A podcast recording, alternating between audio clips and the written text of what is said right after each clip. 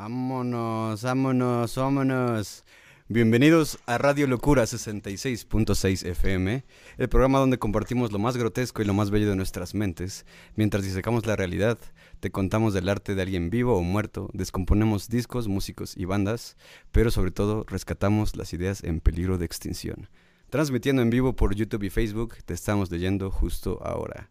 Gracias a nuestro patrocinador oficial Restro Café, ubicado en Mariano Arista 2, Colonia Héroes de Puebla, en la ciudad de Puebla, haz tu pedido, pedido por Rappi.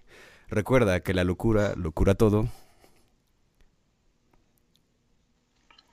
Y que ser animal no está tan mal. La verga, te tardas un chingo. Vamos a ver el intro y en un momento estamos de vuelta.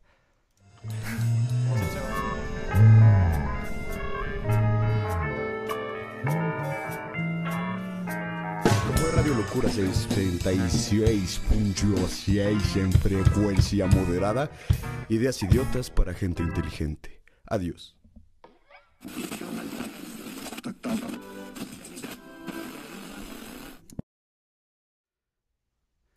Y ahora sí vamos que aquí y ahora eres arte amigue. Leonardo nació en Da Vinci el 15 de abril de 1452. Y pues ahí les va. Fue urbanista, poeta, músico, inventor, ingeniero, filósofo, escultor, escritor, científico, botánico, artista, paleontólogo, arquitecto, anatomista, pintor y sobre todas las cosas, la razón del nombre de una de las tortugas ninja, además de ser Tauro. Este es el Leonardo más Leonardo de todos los tiempos y vivió el Renacimiento italiano donde la tacha de la curiosidad explotó principalmente entre las clases altas de ciudades como Florencia y Siena.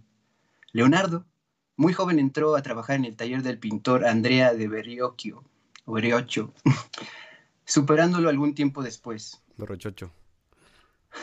Dejó sus primeros trabajos ya de importancia, primero en Milán, reportándose ante el duque Ludovico Sforza, Luego hizo de las suyas en Roma, Bolonia y Venecia. Morirá, como todos los mortales, con la cortísima edad de 67 años, en Amboise, o como se diga, Francia, a donde había llegado por invitación del mismísimo rey Francisco I. Cerró los ojos para siempre en compañía de su protegido Francisco Melzi, a quien le dejó su legado el 2 de mayo de 1519. Leonardo da Vinci, eres arte, amigo. El más Leonardo, el Lionel Messi de la ciencia. A ver, este. Pues mira, este, este chavo tiene, pero carnita. Pero carnita de la buena. Y eso que vegetariano, ¿eh? Sí, era vegetariano. Es cierto. y bueno, vamos, ¿Te parece que empecemos a hablar de cómo se le considera como un polímata, la polimatía que es? Pues sí, todos los balazos que me solté en la introducción, claro. Exactamente. Que a final de cuentas es que es un chavo que sabe cosas, ¿no? de muchas cosas. De muchas cosas. Sabe cosas de muchas cosas. como la canción de Death pues de Sabes mucho sobre nada, así. El filósofo. pues pon tú. Venga. Yo quería eh, comenzar entonces recuperando eso, ¿no? Que pareciera que, no se acababa para estudiar y es que habríamos que comentarlo rápidamente, que todo esto no era multitudinario, ¿no? O sea, eran las grandes esferas, como mencioné en, la introducción, de clases altas y el mecenazgo de por medio, ¿no? O sea, patrocinar a los artistas, eh, ya sea un duque, un rey, la misma iglesia, ¿no? Y en ese sentido, pues creo que no es el único, pero sí es casi casi el renacimiento en persona, ¿no? No sé qué, cómo consideres tú toda esta eh, situación de, del mecenazgo en tanto ya las obras que has escogido. Mm, perdón, es que estamos teniendo aquí problemas. Pero bueno. Este. Sí, pues, eh, bueno, algo muy chido de, Da Vinci era que a ese güey lo, lo dejaban hacer lo que quisiera. O sea, obviamente no llegó a eso solamente por, por lavar trastes, ¿verdad? O por hacer bien el pasto, ¿no?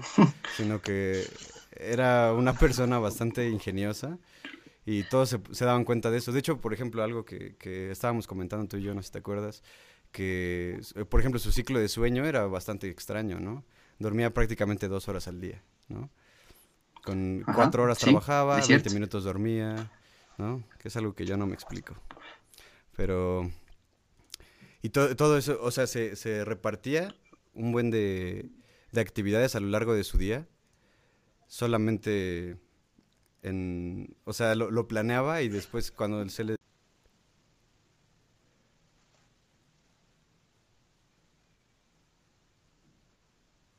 Bien, creo que estamos de vuelta.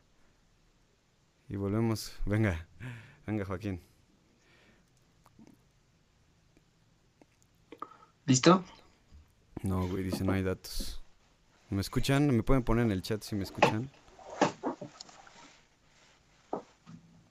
Probando sonido, díganos si... Probando sonido, 1, 2, 3. Si está funcionando. Es que dice KBPS 0. Conexión excelente, ok. Este, déjame ver en qué parte. ¿Me escuchan, amigos?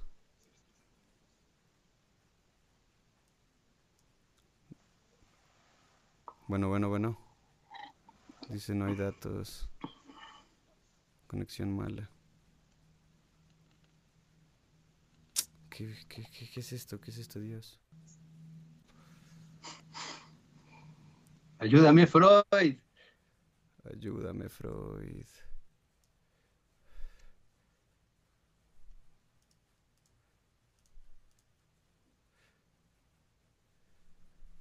Es que el OBS me dice KBPS 0. ¿Significa que no está embonando? No sé, y creo que nadie me escucha, no sé. Dice Aldair que Simón que sí nos escucha y se movió en pantalla. Ah, genial. Bueno, entonces sí nos están viendo, ¿no? Bueno. Bueno, ya hay que seguirlo, güey. Tendremos que editar esta chingadera. Ok. ¿Te parece si retomo alguna de mis notas? Sí, porfa. Yo, yo quiero centrarme eh, principalmente en sus cuadernos de notas, porque para mí resultan muy interesantes, porque él sí planeaba en algún momento dado juntarlas para publicarlas como tratados, como como una especie de investigación eh, extendida en varios libros, pero no le dio tiempo porque como muchas de sus obras las dejaba inconclusas por una ansia de saber y seguir investigando. Sin embargo, a mí me salió la, la duda de cómo algo tan básico como tomar notas sirve a Leonardo, alias Ojos Siempre Atentos, Da Vinci, ¿no? Y la respuesta que a mí se me ocurrió fue para retomar lo que anote, para retomar luego, para volverlo a observar, todavía aún más, ¿no? O sea, un ejercicio constante de observación de las observaciones, de las observaciones del mundo. Y yo creo que en ese sentido las notas, eh, no solo a Da Vinci, sino a todos nos permiten olvidar para luego recordar, ¿no? En un ejercicio de, de examen continuo de análisis. Y, pareciera que no son importantes las notas porque a comparación de sus pinturas no se pasan tanto de boca en boca, los comentarios, no se hacen tantos análisis de sus textos. Sin embargo, ahí está todo, todo en embrión, y nunca mejor dicho, por los apuntes que tenía de los fetos humanos, ¿no? las comparativas que hacía entre las artes, eh, también la idea de su tratado de óptica, ¿no? donde te describe incluso cómo accionar de manera adecuada a un ojo humano. También te, de una manera, a mí, a mí me daba mucha risa y me parecía muy aventurero que comparaba conforme podía y recordaba en sus apuntes eh, la anatomía humana con la anatomía animal. Hay una parte las patas de los osos se diferencian de la de las manos por un tendón específico que él logró describir y localizar, ¿no? Ese tipo de apuntes que parecen nimiedades, reflejados en sus obras, en las esculturas y plenamente en, pensarlo, en imaginarlo, y que incluso le dieron permiso de hacerlo con los humanos, ¿no? Los cuerpos, que al principio no le daban del todo chance, y después dijeron, no, ¿sabes qué? Sí, creo que sí funciona lo que estás haciendo, aunque no entendemos porque es un poquito pecado, ¿no? Pero no había de otra, ¿no? Para conocer algo, el, y si el análisis implicaba cortar en canal un cadáver, pues lo iba a hacer, aunque él sabía que mucha gente lo iba a considerar despreciable o asqueroso, ¿no? Y en ese sentido, pues todos sus bocetos que están en los, en los cuadernos de notas, no mienten, ¿no? O sea, no, no creo que haya dejado en ningún momento de observar eh, sus referentes. O sea, así de obvio era Da Vinci y por eso mismo se clavaba aún más, ¿no? Eh, eso es lo que yo encontré, entre otras cosas, en sus cuadernos, porque los temas son infinitos, ¿no? Pero como el, la técnica de Da Vinci al escribir, al tomar notas, era como la, la de cualquiera de nosotros de tomar una nota, espérame tantito, voy a tomar una nota en mi servilleta aquí al reverso de mi mantel, pero lo hacía todo el tiempo, ¿no? Todo el tiempo tenía notas mentales y eran demasiadas que llegaba el momento en que tenía que ponerlas en un papel porque quería seguir observando el mundo. Esa es la sensación que me deja leer los cuadernos de Da Vinci. Yo lo recomiendo. Sí, y bueno, son como... A mí me, gusta mucho la posición de Da Vinci porque como algunos pueden llegar a saber, eh, Da Vinci era homosexual, era, era gay, ¿no? Y, entonces en su pintura se ve mucho una, una, ¿cómo se llama? Una crítica muy directa a las figuras este, eclesiásticas, ¿no? Y sobre todo también a, bueno, a Jesús, a Dios y estas cosas. Y bueno, más allá de que revolucionara la pintura, los temas de su pintura eran muy revolucionarios porque a, pesar de que todos hacían figuras religiosas en ese tiempo, que era como, pues era eso, ¿no? Pintar cosas divinas, diviniñas. Y este... Y por, por ejemplo, el, el hecho de que en la última cena, ¿no? Pintara a María Magdalena, o lo que se dice que es María Magdalena, es algo que solamente está en los textos apócrifos, ¿no? Y que no, no necesariamente es algo aceptado por la iglesia. Entonces, eh, él, él, se vio muy, bueno, como lamentablemente hasta el día de hoy, como una persona con gustos distintos. Este, era, pues era acosado, ¿no? En algún momento incluso lo llegaron a... a enjuiciar, a enjuiciar por, por eso. Estuvo creo que dos meses, ¿no? Estuvo encarcelado por eso y después como no había pruebas ni les dio hueva decir, ah, métanlo a la cárcel, pues ya, no pasó nada. Aunque hablando ya al respecto de su, de su vida sexual o al menos de su orientación, eh, yo también quería sacar a cuento la mención de el, pues de una u otra manera ya clásico de, Freud, ¿no? Su texto de un recuerdo de la infancia de Leonardo da Vinci, donde precisamente eh, a través de un recuerdo que encontró en uno de sus textos por ahí sueltos, eh, hace un rastreo con toda la información que tiene contextual. Vemos un Freud que, te habla de la vida de Leonardo, entonces eso me parece fantástico. Y luego se pone a, hablar de deidades eh, egipcias, Freud, porque en el sueño lo que pasa, cuenta Da Vinci, es que llega un, un búho o un buitre, si no recuerdo mal, y se posa encima de su cuerpo, él siendo un bebé en el sueño, y con la cola empieza a golpearle la boca, ¿no? Eh, y Freud empieza ahí una, explicación donde termina diciendo cosas como que para Da Vinci, y aquí lo tengo bien anotadísimo, pareciera, que, pareciera que vivió su vida, pareciera que vivió su vida bajo la, la idea, bajo el mandato, inconsciente desde luego, de que se debe conocer lo que sea para poder amarlo. Si, no, si no analizas eh, lo, que sea con lo que quieras tener un cierto cariño, llámese el efecto de la luz refractándose, o llámese eh, la anatomía humana, o sea lo que sea con respecto a los animales, la botánica, si no lo conoces, si no lo destripas con la mente, con la observación, no lo puedes amar. Entonces también por eso Freud dice que eh, muy probablemente eso podría explicar por qué Leonardo, a pesar de que uno podría creer que siendo un genio que todo el tiempo está pensando y tomando notas, dibujando y pintando, podría ser una persona ermitaña o, que se abandone a la soledad. Sin embargo, era muy, muy amable, era, era encantador, aparte guapo, ¿no? Sí, y eh, que siempre era muy generoso con, con, los alumnos que tenía, con los modelos, que incluso Freud recupera eh, partes de sus textos donde registraba lo que gastaba para los modelos, y ahí empieza igual a pensar sobre su sexualidad cumpliendo la función protectora femenina. Claro, Freud está muy influenciado por sus tiempos también, pero eh, en ese sentido, Freud llega a ese tipo de conclusiones a través de, de un solo recuerdo de Leonardo infantil, donde se ve que uno pensaría que por ser una persona que, que se dedica al arte no fuera una persona amable con el mundo, todo lo contrario, ¿no? Siempre estaba en contacto afable, a pesar de que en ningún momento la esfera sexual o inmiscuirse con las personas de manera sexual eh, no era algo que le interesara.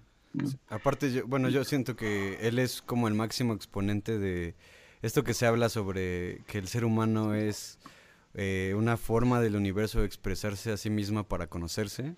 Creo que la máxima expresión se puede llegar, bueno, sobre todo en el Renacimiento, pero Da Vinci era como, es como el pináculo de ese pedo, ¿no?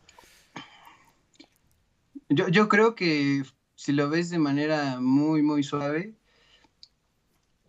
eh, el destino, con todo el azar que implica, hizo que existiera un momento dado en que una persona se dedicara solo a observar el mundo y tomar notas y hacer pinturas y esculturas era algo que, no digo que sea la única persona que lo haya hecho, hay otras personas que también son artistas y, hombres o mujeres universales.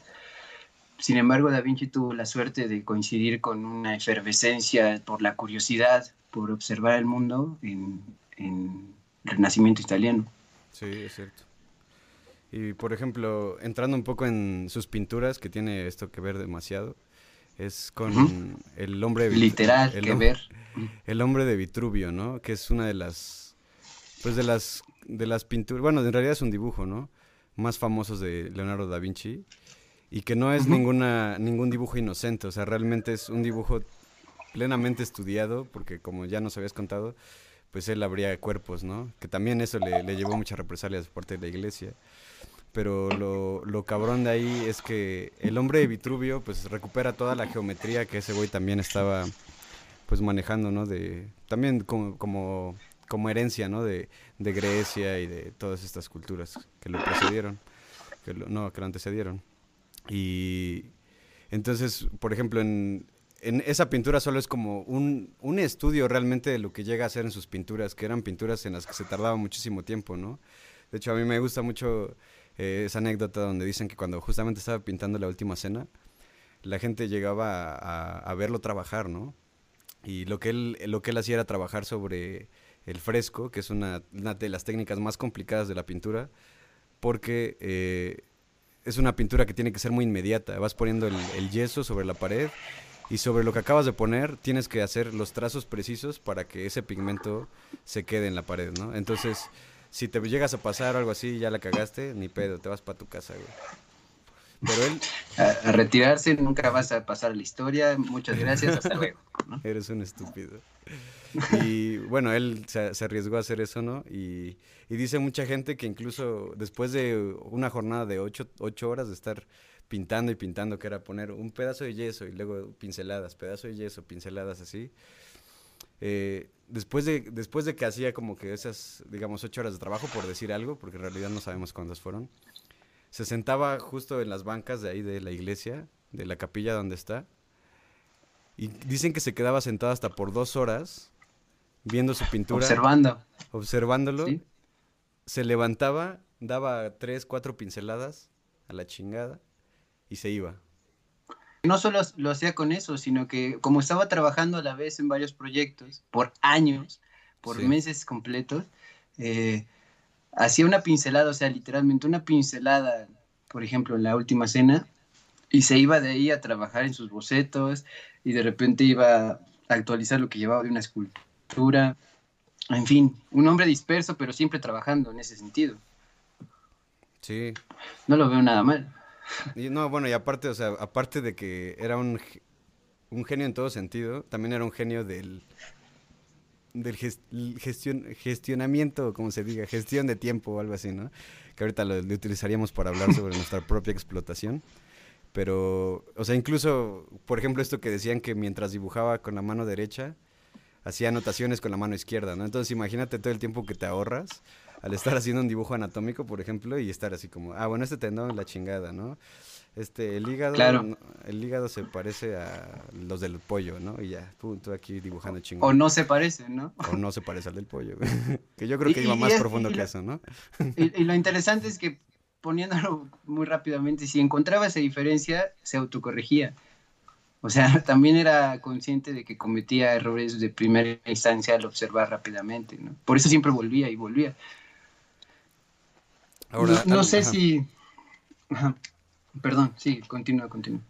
Algo, algo recalcable de él y que, bueno, al menos yo no sabía, no sé si nuestros radioescuchas chaneques lo sepan, pero la gran mayoría, o bueno, no la gran mayoría, pero muchos de sus escritos estaban hechos eh, al revés, estaban escritos al revés. Porque él era un fan, pero fan asiduo de los espejos, ¿no? Entonces lo que él hacía era que no, no escribía con espejos, sino que él directamente escribía al revés, porque como era zurdo, pero escribía como, digamos, en una forma japonesa, ¿no? bueno, no sé si sean ellos este, los que escriben al revés, ¿no? Nosotros vamos de derecha a, de izquierda a derecha, él escribía de derecha a izquierda y con los caracteres al revés, ¿no? Y, para poder leer esas cosas, eh, bueno, él lo hacía de una, una, manera como para proteger los conocimientos que él estaba adquiriendo, ¿no? Pero para poder leer eso, que bueno, también no es, no es tanto, ¿no? Lo pones en, en, un espejo y lo lees justo en el espejo, ¿no? Que digo, bueno, ¿cómo no se le habrá ocurrido a alguien hacer eso? Pero bueno, seguramente había gente que pensaba que, no, también, también toma en cuenta de nuevo la cuestión de, de los tiempos, o sea, muy probablemente en el, en el, Renacimiento, en las partes de las clases medias, en los lugares de las clases medias, de hecho bajas más bien, eh, no había ni espejos o sea, a ese, a ese, punto. Entonces, ese, ese, cifrado de escribir al revés de Da Vinci, primero porque era zurdo y después porque era ocurrente y ingenioso, sí era una manera de ponerle un candado a sus, a sus reflexiones para que la gente se esforzara de alguna u otra manera. Pues sí, sí, tiene razón, no había, no había ah, tomado en cuenta eso. Además de que si pones un, una hoja de papel encima de un eh, río, que sería como la opción del agua reflejar, pues también puedes arruinar el papel. Entonces, ah, implica muchas cosas, ¿no? ¿no? todo el mundo tiene un espejo. O sea, también eso es muy interesante en lo que yo puse revisar. No todo el mundo tenía el acceso a las oportunidades, deja tú de, Da Vinci, sino de tener una, una, vida sin tener que estar solo trabajando en el campo o siendo un siervo. Y por ejemplo, regresando un poco a este pedo de los espejos, eh, bueno, hay, es que hay muchísimo realmente de eso, pero yo recopilé algunas cosas, ¿no? Pero antes de empezar a hablar de eso, que también tiene que ver con su pintura, pues hay que hablar sobre su... su el, hecho de que fue discípulo de Andrea Verrocchio, ¿no? Este güey eh, era uno de los grandes maestros, no me acuerdo exactamente dónde era, pero bueno, estaban en Italia, ¿no? Y Andrea Verrocchio, dicen por ahí, o sea, es como de esas de esos chismes de señora que nunca se de Florencia. Por concretar. Berroquio estaba en Florencia. Este que cuando Berroquio, obviamente en ese tiempo se acostumbraba mucho que cuando tú em, empezabas a enseñar a alguien a pintar, este, una forma como que de graduarse y de foguearse un poco en el mundo del arte era ayudarte a terminar ciertos dibujos o ciertas pinturas, ¿no? Entonces, en, en, esta, hay una pintura que es de Berroquio muy famosa porque el, ángel es el primer, eh, el primero de estos intentos por, eh, por graduarlo, de, donde, donde Da Vinci pinta el, ángel y pinta lo del fondo, ¿no? Entonces, ya, ya aquí empieza a meter un poco, así muy poquito, la técnica del esfumato, que pues es algo que por lo, por lo que se vuelve muy famoso después en el mundo del arte, que consta de, de, este, de estos este, estudios, ¿no? De lo que él le llamaba perspectiva atmosférica, ¿no? Que era como ver cómo a través del, o sea, la atmósfera que hay literalmente entre tú y esas montañas que se ven lejísimo, hacen que pierdan nitidez, que pierdan color, que pierdan saturación. Entonces, él lo que hacía era poner capas muy delgadas de pintura con una pinche paciencia increíble hasta que se vieran realmente difuminadas, ¿no? Entonces, este, este concepto ya lo empieza a meter en, en este cuadro de Berroquio y ahí te va el chisme de señora, que dicen que, dicen que, dicen que Berroquio una vez que vio pintada esta, esta madre, eh, se retiró del arte. O sea, dijo, Nel, yo se rindió, pendejo, se rindió este güey es cabrón. Sí. El alumno superó al maestro y ya no sirvo para esto. Pero pues se ha desmentido porque hay esculturas y pinturas de Berroquio que son posteriores. a eso, Posteriores, sí. pero, pero mucho tiempo se creyó eso y pues me dio risa, ¿no? Y lo quería comentar.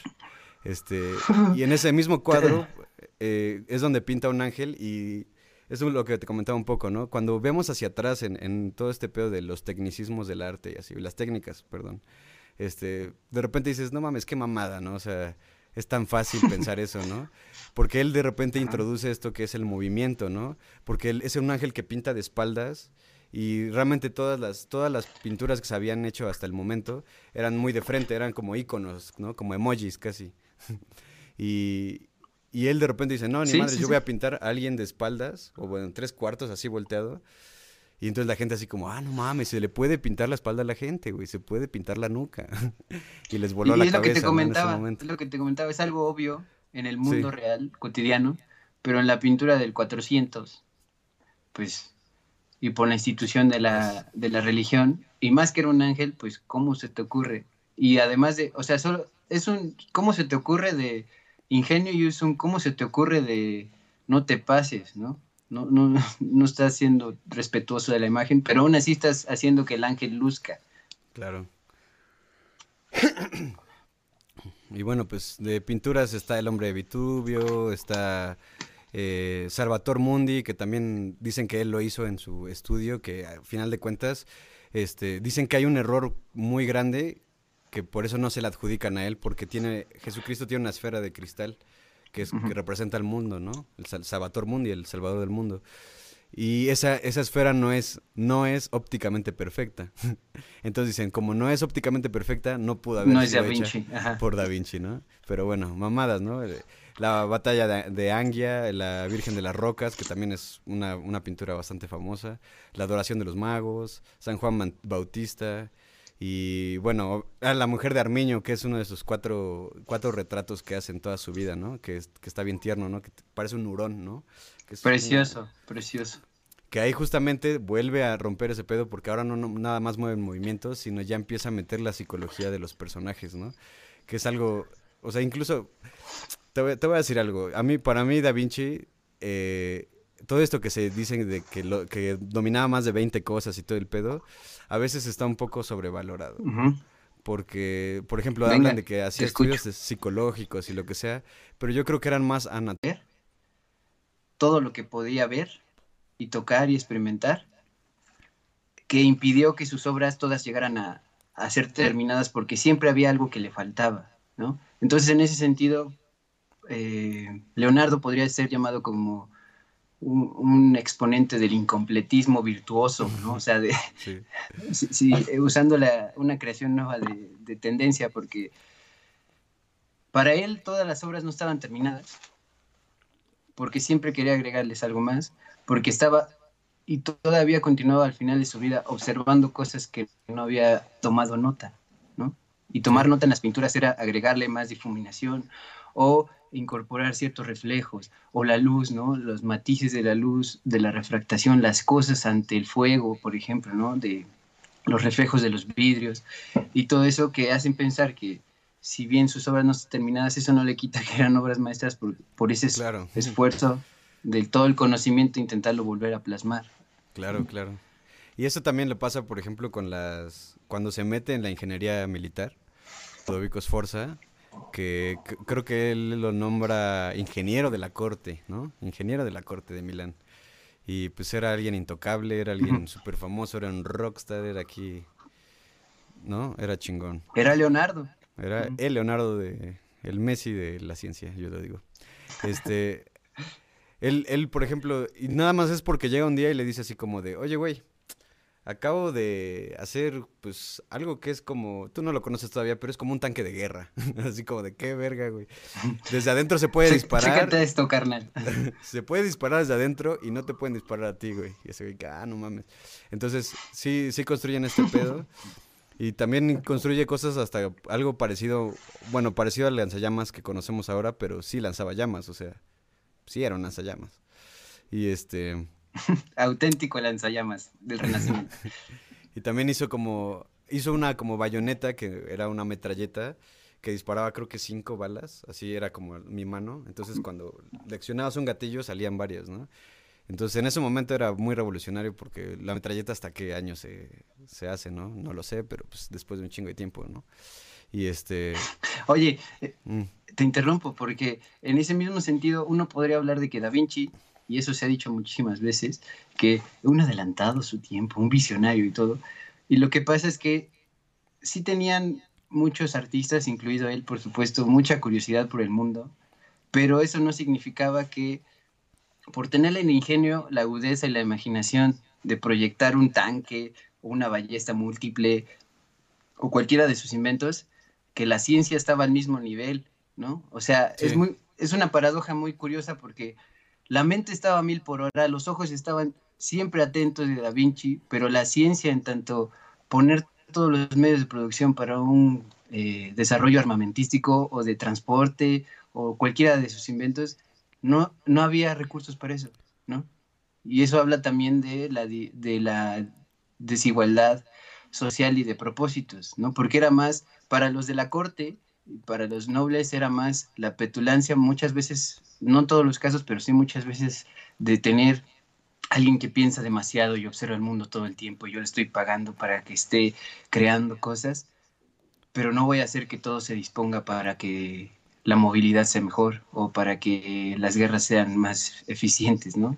Es un poco de, de lo que deja el entorno de Da Vinci, ¿no? Mucha desatención al, avance eh, industrial o, eh, económico, ¿no? Económico. Claro. Y, o sea, es que él, él, él era un hombre de ciencia realmente, güey, porque, por ejemplo, él fue el primero que, que tiene un caso documentado de eh, arteriosclerosis, una muerte por arteriosclerosis, y es, era, era un señor que tenía como 100 años y se esperó a que se muriera, o sea, literalmente así como este señor está enfermo, ese güey Qué rico, ¿no? Ya vamos a comer pollito. vamos a abrir pollito. Y ya se, se abrió el pollito y se dio cuenta de que, pues comparó las arterias de un niño y del señor y entre varias cosas que ya tenía anotadas así y dijo, no mames, este güey tiene las arterias, arterias, las arterias bien pinches gruesas, güey, ¿no? Y se endurecieron. Entonces, él documenta todo este pedo y cuando se leen sus, sus, apuntes se dan cuenta de que él acaba de descubrir una enfermedad, ¿no? Y yo siento que es justamente ahí donde, cómo descubrimos el gran genio de Da Vinci, ¿no? Porque él no, le importaba así como, ah, voy a hacer algo bien cabrón en la medicina o algo así, sino que era tan curioso, güey, que era casi, era casi imposible que no se, no se topara con esas cosas porque todo el tiempo estaba trabajando en eso, ¿no? Te digo que siempre le estuvo reventando la tacha de la curiosidad. Sí. y es increíble porque lo logró mantener toda su vida claro, por el mecenazgo y el apoyo de las cortes, pero es que también tienes que tenerlo adentro para que te inspire tanto, ¿no? Y eh, hablando del cuerpo, de nuevo, hablando del cuerpo, porque la anatomía, recuperación de los cadáveres, todo esto, a mí me parece que otra de las cosas que se pueden apuntar de, Leonardo es que para Leonardo el cuerpo importa, porque ahí, porque es ahí en el cuerpo donde la luz incide en los ojos, en los colores, en la percepción de la luz. Y los órganos son instrumentos para eso, pero para Da Vinci no son un lugar de emocionalidad subjetiva, o sea, por eso lo de los estudios psicológicos viene mucho de los que investigan después a Da Vinci. Da Vinci no estaba pensando en eso por lo regular, solamente tenía algunos dejos por accidente, ¿no? Algunos accidentes de psicologismo o de psicología en su arte, porque lo que le importaba era eh, el cuerpo como el lugar donde se tocan todas las aristas y hay que diseccionarlo, ¿no? Y hay que analizarlo.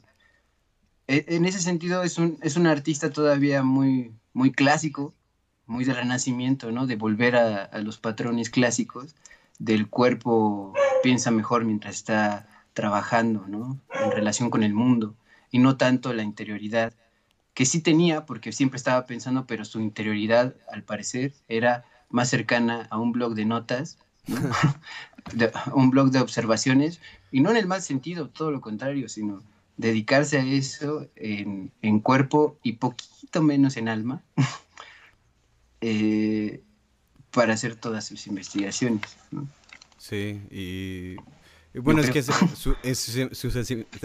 sus investigaciones eran súper exhaustivas. O sea, de hecho tiene un, un, libro que se llama El Tratado sobre la Pintura. Tratado de la Pintura se llama.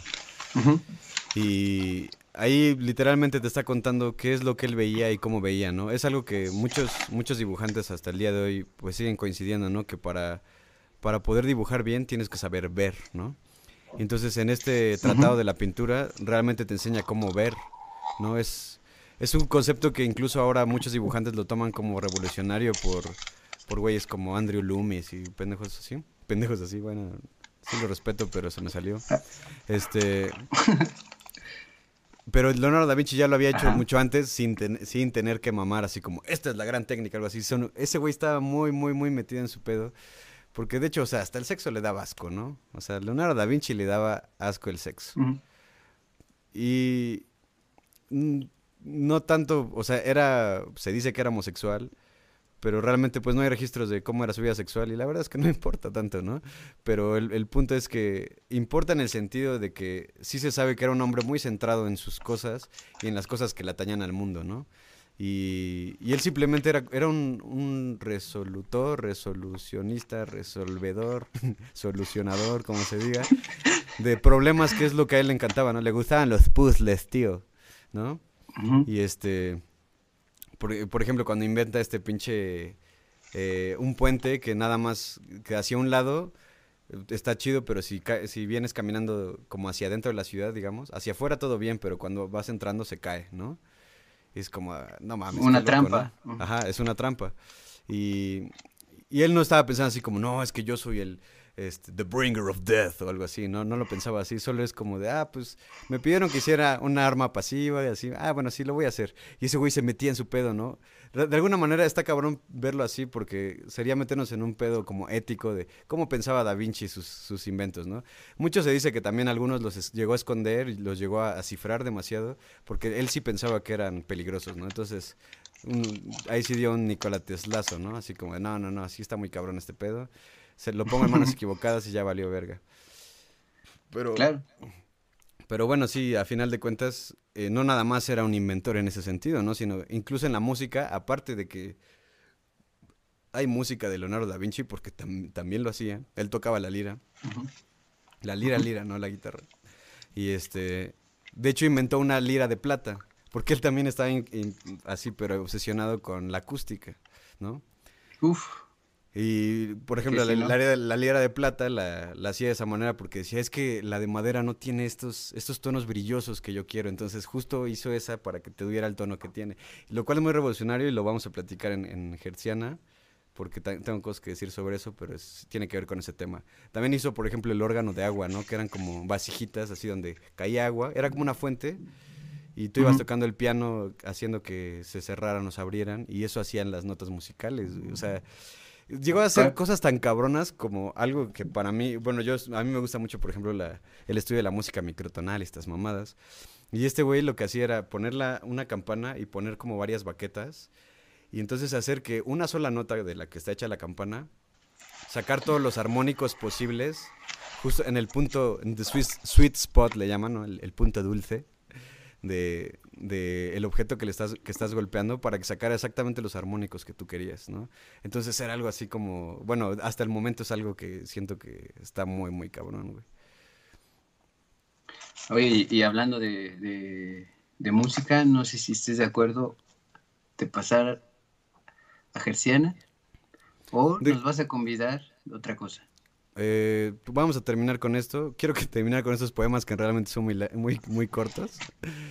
Este, porque sí nos falta hablar sobre pues cuestiones de física y astronomía, pero bueno, en fin, les, invitamos es, que, a, que, Leonardo es inabarcable. Él mismo no puede abarcarse a él mismo. No, hay manera.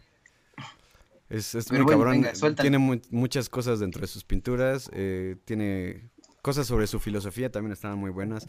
Intentó agarrar él así como, voy a saber dónde está la conciencia en el cerebro, ¿no? Ese tipo de cosas. Les, les recomiendo mucho que, que, ahonden en él porque lo que nos dan así como el genio nada más porque es genio, pues está muy vacío, la verdad. Entonces, pues, denle eso. Y aquí les van dos poemas de Leonardo da Vinci y vamos a la siguiente sección. Es, no tienen título, pero ahí les va. El primero dice así. Cuando no puedes hacer lo que quieres, quieres lo que puedes hacer. Vámonos, levanta y vámonos, que, si eres inútil es porque no has visto de lo suficiente las cosas, ¿no? Y bueno, ahí les va el siguiente que es desperté solo para descubrir que el resto del mundo todavía estaba dormido. Uf, el dinosaurio. Como el dinosaurio, así es. Así es que ya saben, Da Vinci, el dinosaurio de la ciencia. Vamos a la siguiente sección. Dale. Gerciana. Venga. ¡Pum! Venga. que salga, que entre, que te invada. Gerciana, musicágate con nosotros.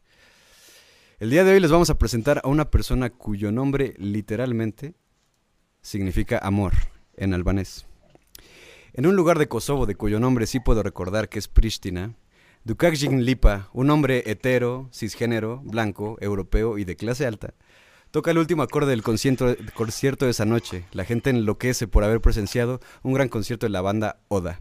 Sin embargo, su fama ni siquiera crecería por sus dotes artísticos, ni por ser el organizador del gran festival Sunny Hill desde 2018, sino por haber criado e impulsado la carrera de una de las promesas del pop del principio del siglo, y su nombre es Dua Lipa. Dua Lipa. Dua Lipa es una cantante, compositora, modelo y diseñadora de modas, nacida en Londres, en Inglaterra, el 22 de agosto del 95. De pequeña se, junta, se muda junto a su familia de vuelta a Kosovo, donde vive sus años de, niñez. Aunque tiempo después regresaría a vivir a Londres, pero en esta ocasión lo haría de aloba solitaria, persiguiendo el sueño frustrado de Papá Lipa, pero motivada por sus propias convicciones. Cuando hizo una audición para ingresar en el coro de la escuela, su voz era demasiado baja para alcanzar las notas altas y el facilitador no permitió su admisión argumentando que sus capacidades vocales no estaban lo suficientemente desarrolladas. Ahora mismo.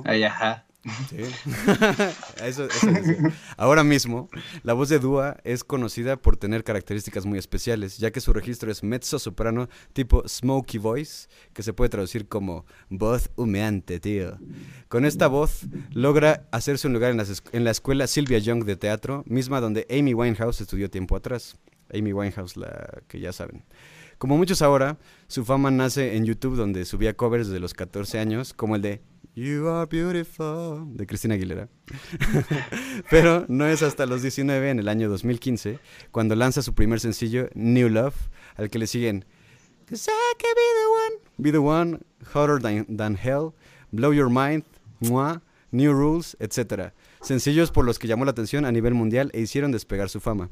Actualmente es una de las estrellas de pop más prolíficas, sorprendentemente teniendo solo dos trabajos en su discografía, el último titulado Future Nostalgia, que ha roto récords mundiales, con sencillos como Future Nostalgia, Don't Start Now y Oh No, I was better alone, el de Break My Heart.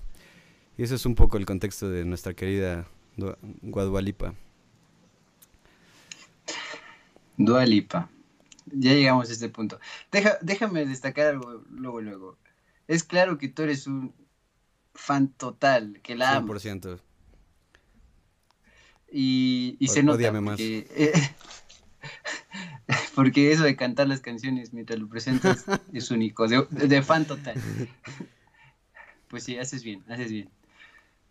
Eh, yo, yo, quería hacer eh, un, un, comentario de Dualipa. Sí Y, es que en varias entrevistas que le han hecho, eh, constantemente le preguntan, ¿qué es lo que tú haces? No? ¿Cómo caracterizarías tu propio trabajo? Y ella varias veces ha respondido con dos palabras, que es pop oscuro. Sí, dark pop. Pop oscuro. Ajá. Y después de dar eh, la respuesta, muchas veces los entrevistadores no entienden. Eh, yo tampoco entendería si me responde Dolipa. Dark pop. Dices, ok.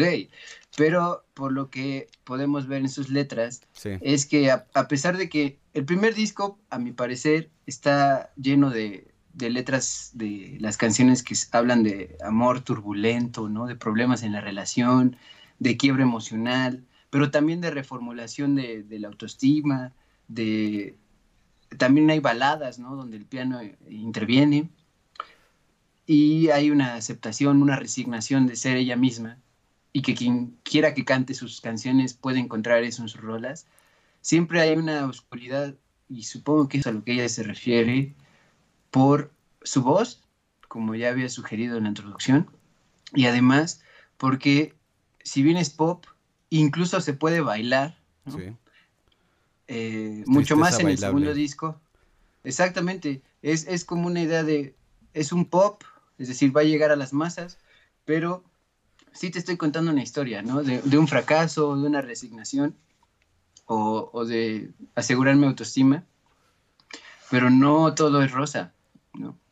Vamos a apostarle al morado, vamos a apostarle, o sea, si, las sensaciones y los sentimientos fueran colores, ¿no?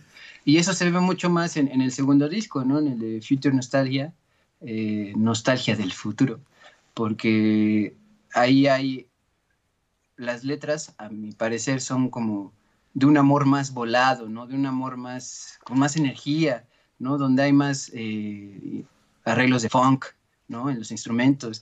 Hay incluso apelaciones a hacer ejercicio de una manera medio graciosa, ah. pero junto con el baile, ¿no? Aparte los colores se vuelven otra vez una revolución en sus videos, por, que incluso después lanza la, su línea de ropa de colores, ¿no? Amarillo, pero amarillo, amarillo, ¿no? Morado, morado, y así azul, así, tanto los jeans los pantaloncillos de mezclilla como de, la blusa o de, de, la camiseta. Y además, eh, insisto, en este, segundo disco, también las letras hablan de elevarse, ¿no? Como de recorrer y, y de una tragedia de amor. O sea, sí hay tragedia de amor, pero aún así estás vivo. Pero tiene muchos colores esto, ¿no? Eso, es lo que a mí me transmite, o como que yo interpreto esa respuesta de ¿qué haces, Dualipa? ¿Pop oscuro? Bueno, pues por esto, ¿no? A mí una, de, las cosas por las que me interesa hablar de ella, aparte de que soy muy fan de ella, es explicar un poco, un poco por qué soy fan de ella, ¿no? Este, me parece interesante su propuesta, no nada más porque me guste físicamente ni porque me encante su voz y ese tipo de cosas, sino que yo como, como en la escena del pop, yo siento que ella es de las únicas, como bien ya lo habrá dicho un crítico por ahí, es de las únicas estrellas de pop ahora que están recuperando, o sea, se están yendo a su educación emocional musical de todo lo que ha, lo que ha escuchado y, se ha interesado también. Ella escucha mucho rap, escucha mucha música neoyorquina, de Londres, también conoce obviamente de Kosovo, lo que alguna vez fue Yugoslavia y así, ¿no? Ella, ella está, está muy llena de música en su vida, su papá es músico, ¿no? Justamente el Papalipa. Papalipa. Papalipa. Papalipa era músico. Entonces, este, ella está muy bien educada en la música y incluso en el primer disco no, no luce tanto eso, porque en realidad, o sea, si tú, si tú ves las personas que están involucradas en, en, en, la escritura de las canciones, o sea, mínimo son tres, o sea, mínimo son tres y a veces son nueve y a veces son más. Entonces, ella sí tiene participación en la, en la lírica y estas cosas, pero a final de cuentas ella es una persona que que sí está viendo hacia atrás, ¿no? Para, para, para intentar innovar. Entonces, para mí, yo tenía esta idea más o menos, muy poco, la verdad, en el primer disco, pero creo que ya me, me nace, o sea, ya literalmente da luz esa idea cuando escucho Future Nostalgia, ¿no? El segundo disco que me convenzo de eso justamente por eso, porque lo que quiero hacer es un revival de los ochentas, pero no es algo que no suene fresco al día de hoy, ¿no? Porque está tomando muchas cosas, sobre todo en, en cuestiones de la producción, Este, es un disco gigantesco que aparte tiene cosas, incluso estaba escuchando la, canción ahorita que, vamos a poner, este, una de las más interesantes de ese disco, que se llama Pretty Please. Este, tiene, tiene incluso toques de algo que relativamente es nuevo, que es como el Neo Soul, que Neo Soul, ajá, que son lo que le llaman drunk drums, como baterías borrachas, eh, donde... La estación y conecta con una de sus nuevas rolas, pues da gusto dejarla, porque no es, no es la repetición de algo que no suena algo nuevo, ¿no? O sea, me, me explico con palabras tuyas, ¿no? Dualipa ve hacia atrás, no solo como eh, eso pasó, ya no me importa, sino lo puedo usar y además está mi voz, literalmente su voz, su capacidad vocal, y aparte sus letras que, claro que hablan de amor, ¿no? Y además hablan de divertirse, de elevarse, de, la sensualidad de, las relaciones humanas, eh, del novio, de la pareja y también de, pasarla bien. Pero no solamente es, eh, digamos que el, pastiche o como se dice, el, collage por repetir nomás, ¿no? Sí, y, o sea, por ejemplo, empezando a hablar de, su primer disco, ¿no? Para pasar después al segundo, porque así es la vida, está en secuencia, estamos atrapados en esta presión de carne.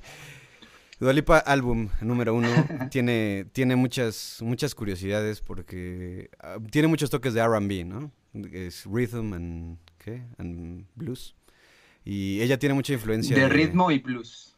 Este, tiene mucha influencia vocal aquí, sobre todo en una canción que es creo que nuestra favorita, o mi favorita al menos, que es la de Garden.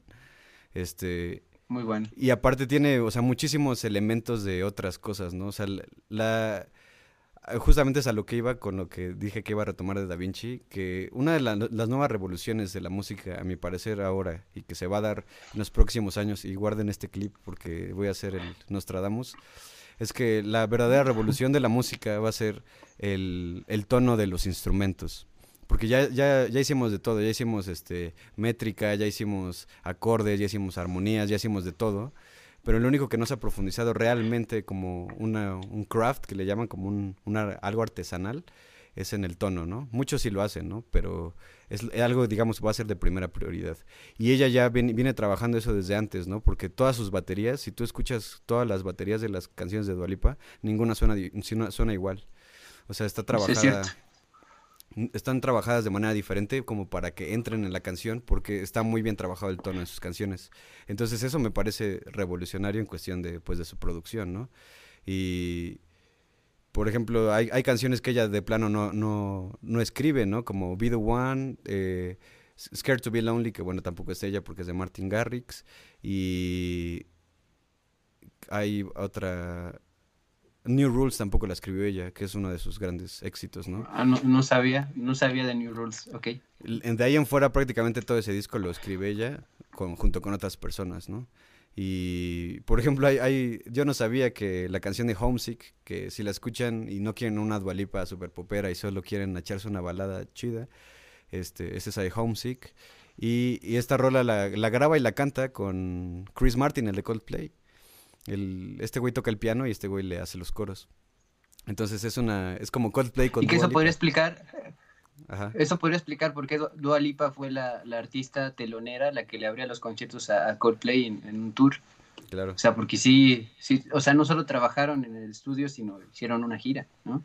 Y yo, yo quería comentar algo de eso también. Pareciera que Dua Lipa hace, o sea, hace muchas colaboraciones en sus sencillos que ha soltado, eh, incluso con Sean Paul, ¿no? Un artista jamaiquino. Y, y también por ejemplo, Electricity es con un, grupo que se Mark formó... Ronson y Silk City. exactamente, una agrupación que se forma con, ese sencillo por delante, con Dualipa. Eh, pero lo que yo siento al, ver todas sus colaboraciones es que sí colabora con todos, pero ella es el fenómeno. O sea, y es muy curioso porque muchas veces, por ejemplo, yo, lo, yo ya tiene su, su carrera desde los 2000, sí. pero yo, yo escucho esa rola y lo que, y lo que menos me importa es que haya vuelto a la escena Jean Paul con todo. porque a mí lo que me interesa es la, voz de, de Dua Lipa, eh, y, en todas sus colaboraciones es así, ¿no? Sí, yo, te lo dije que una vez. Lipa toma a los caídos y... yo, te lo dije una vez. Que, que retome a los caídos y que incorpore nuevos. Para, que con eso eh, su carrera siga funcionando. Si, si Dua Lipa no, Pudo, no pudo revivir a Sean Paul, exacto. nada lo puede revivir. exacto, exacto. Pero sí, por ejemplo, en Electricity cuando trabaja con Mark Ronson, o sea, ese güey no es cualquier pendejo, güey. O sea, ese güey trabajó con Amy Winehouse, con Paul McCartney, con Duran Duran. Y pues como que sus canciones más famosas en el mainstream es la de Uptown Funk. Esa, ¿no? La de Bruno Mars. Por ejemplo, él, él, escribe esa canción, ¿no? Entonces, no es, no es ningún neófito este cabrón. Y ya la están considerando, pues, para hacer ese tipo de trabajos, ¿no? Pero, bueno, de ahí en fuera Eso es lo interesante, que, que, ella, que ella llega a insertarse en eso y de repente ella es el movimiento. Sí. A pesar de que los otros músicos ya tienen una carrera y demás, ella es el movimiento que los vuelve a sacar, aunque ya siempre han estado ahí, ¿no? Y por ejemplo en la de I Don't Give a Fuck. You say you're sorry, but it's now. Este, esa canción, por ejemplo, el, hecho de que abra con una guitarra y que tiene un buen tono, que es a lo que me refiero, es, es, algo extremadamente raro ahora en el pop. O sea, todavía en los noventas, más o menos se utilizaba. Las, las Spice Girls lo utilizaban. Pero pero abrir con una guitarra en 2018, 2019, no sé cuándo fue, este, 17, es, era algo así como de, güey, qué pedo, ¿no? Pero pues fue una de las canciones más famosas de ella, y no nada más de ella, sino en el momento, ¿no? Pues, ¿quién ha escuchado la de, Cause vaya, don't give a fuck? Y este, y aparte las percusiones en esa canción suenan gigantes, güey. O sea, eso es como, como te decía en alguna ocasión de la de Kings of Leon de la de Pyro, que suena como una montaña, así que se va como erigiendo del, suelo, así siendo que suena como, así como gigante. Como la formación de un volcán. Sí. Y pues bueno, eh, de ahí en fuera, pues el disco no tiene mucha, tampoco le rescataría así tantísimas cosas como para decir, es un disco redondo, es un, es un disco que haría, este, con, con, ganas de escuchar de atrás para adelante, como los de, a lo mejor los de Queen, para algunos, a lo mejor si lo odias, ¿no? Pero este, ellos hacían discos muy redondos, ¿no? Este, como Pink Floyd o algunos que, bueno, son mis, mis referentes, pero, este, pues pasemos a hablar de Future Nostalgia, ¿qué te parece, güey? Porque ese, ese es realmente el meollo del asunto, güey. Eh, Future Nostalgia. Future Nostalgia es un, es un disco que pues tiene sonidos muy clásicos, de hecho la composición también incluso es muy clásica y se va a un pedo bien este es, es esas lo que le llaman manifiestos. Yo creo que es como esas canciones manifiesto. Eh, bueno, el, disco es un disco manifiesto. Porque, por ejemplo, eh, es un, obviamente es un, un, disco que viene mucho intentando incorporar cosas, reincorporar cosas de los 80s, 90s y también 2000s, pero sobre todo los 80s, ¿no? Y, y es, es algo que se va a profundidad, ¿no? Porque, por ejemplo, la primera canción que tiene, en, todos los, en todo el disco, si no lo han escuchado, escúchenlo, tiene toques muy Daft Punk, tiene toques muy, este, mm, Gwen Stefani de algunas cosas, tiene cosas Blondie, de Outcast también, ¿no? De Jennifer López, e incluso de Jamiroquai, ¿no? Entonces son como, son como eh, cosas raras. Así si te los digo así los nombres y dices, ah, pues va a sonar algo parecido. Cuando lo escuches vas a notar que sí es algo pues bastante de ella, ¿no? Porque ah, pues, no solo es ella, son muchísimos productores que están metidos ahí, pero realmente todo, toda la composición es muy, muy buena y nuevamente con la música, los tonos y todo. Aquí el tono, el, el protagonista para mí después de Dualipa en este disco es el bajo. ¿no?